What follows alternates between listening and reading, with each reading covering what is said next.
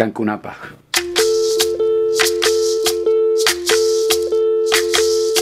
Soy, soy lo que dejaron, soy toda la sobra de lo que se robaron. Un pueblo escondido en la cima, mi piel es de cuero, por eso aguanta cualquier clima. Soy una fábrica de humo, mano de obra campesina para tu consumo. Frente de frío en el medio del verano, el amor en los tiempos del cólera, mi hermano. El sol que nace y el día que muere, con los mejores atardeceres. Soy el desarrollo en carne viva, un discurso político sin saliva.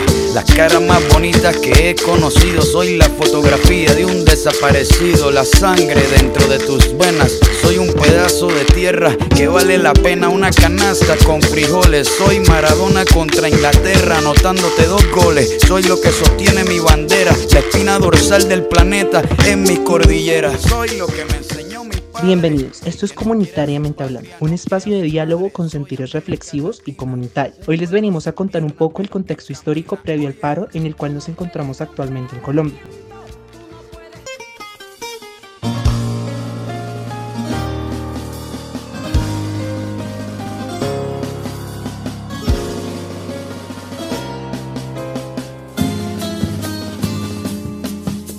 Quisiera volver al pasado y vivir esas cosas bonitas, cosas que mi existencia marcaron y le dieron sentido. Queremos comenzar este espacio hoy de comunitariamente hablando sobre el paro nacional con una pequeña reflexión.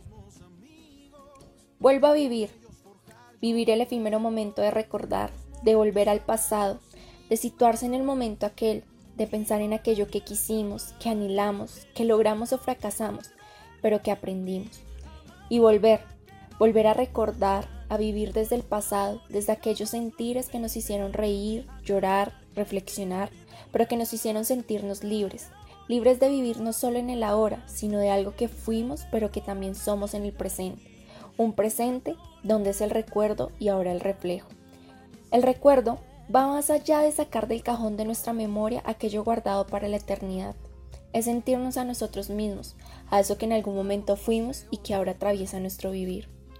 Vivir en el pasado no es malo, recordar no es malo, es conectarnos con aquello que marcó nuestra existencia y que le dio sentido a nuestra vida. Volver a vivir es volver a recordar, recordar qué somos, por qué estamos y a dónde vamos. Por eso estamos hoy en las calles, recordando que por años nos han invisibilizado, reprimido y explotado. Por eso estamos hoy aquí, recordando y viviendo la historia de Colombia. Volver a vivir es lo que necesitamos.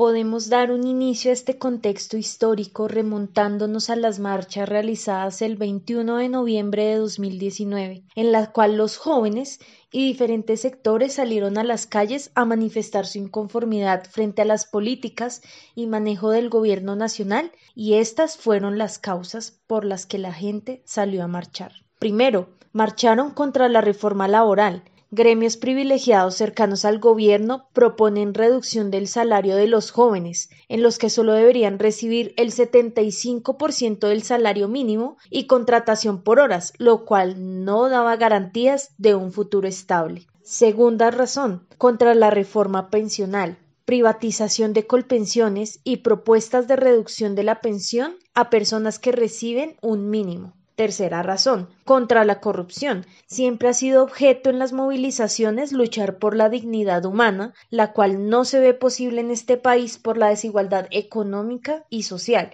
que nos conduce a una pobreza extrema mientras las altas clases sociales aumentan sus riquezas, mientras que la clase media y obrera trabajan en beneficio de sus superiores. También debemos tener en cuenta que para el 2019 se estimaba un desfalco por 50 billones de pesos en entidades públicas como la Universidad Francisco José de Caldas, el caso de Reficar, Fedegan, la Ruta del Sol, entre otros. Cuarta razón, contra la reforma tributaria, bajar los impuestos a las grandes empresas y multinacionales e imponer más impuestos a la clase media y a los trabajadores. Quinta razón, por un salario mínimo digno.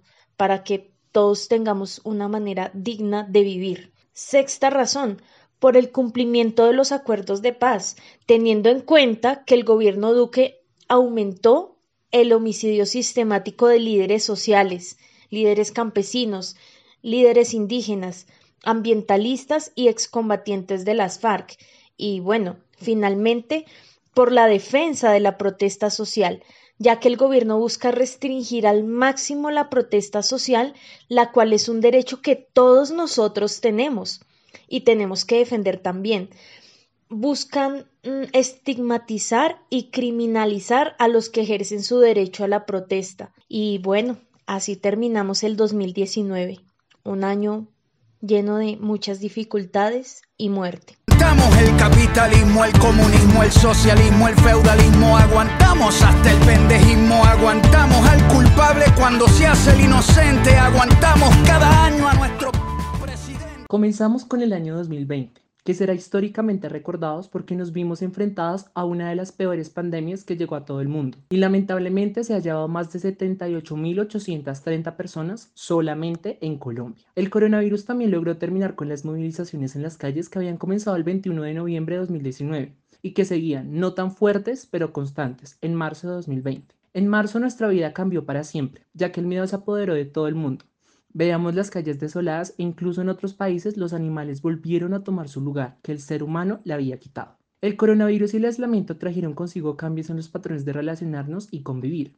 Aumentaron los casos de violencia intrafamiliar y feminicidios. El desempleo aumentó y produjo un índice de pobreza cada vez más alto. La falta de alimentos generó el descontento y esto hizo que la gente volviera a las calles a exigirle al gobierno apoyo a los MIPIMES, auxilios económicos y de alimentación a las personas de escasos recursos. Algunas personas se manifestaron colgando en las ventanas de sus hogares un trapo rojo, que significaba que no tenían que comer. La pandemia apagó el paro nacional, pero el abuso policial encendió las calles. En una noche del 8 de septiembre del 2020 murió Javier Ordóñez en el barrio Villaluz.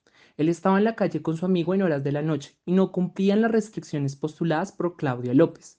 En ese tiempo, una patrulla de la policía pasaba por el sector. Abordaron a Javier Ordóñez y con fuerza desmedida, la policía lo somete a choques eléctricos con taser. Luego, lo llevan a una patrulla al CAI del sector, en la cual lo matan a punta de bolillazos.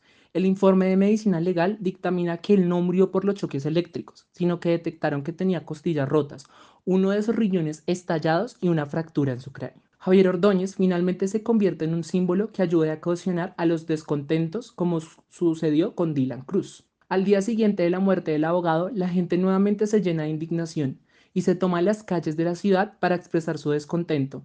Y en estos días se vivió entre la angustia, ya que la gente decidió quemar 17 CAIs en la ciudad y hubo fuertes enfrentamientos entre la policía y la ciudadanía, en la cual hubo tres muertos en Bogotá, dos en Soacha, 50 heridos civiles y 30 policías heridos.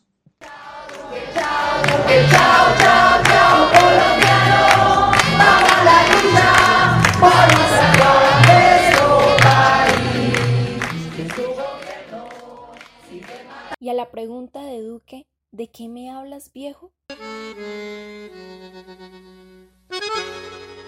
De esto te hablamos, viejo. El pueblo se cansó y aquí estamos. Esto es solo el comienzo. Alegría total, invisibilidad nacional e internacional, autodiscriminación sin razón, racismo inminente, mucha corrupción. Nos vemos en el siguiente episodio de Comunitariamente Hablando sobre el paro nacional del 28 de abril. Cuídense mucho, chao chao y mucha resistencia. Soy lo que sostiene mi bandera, la espina dorsal del planeta en mi cordillera. Soy lo que me enseñó mi padre, el que no quiere a su patria, no quiere a su madre. Soy América Latina, un pueblo sin pierna pero que camina. Oye.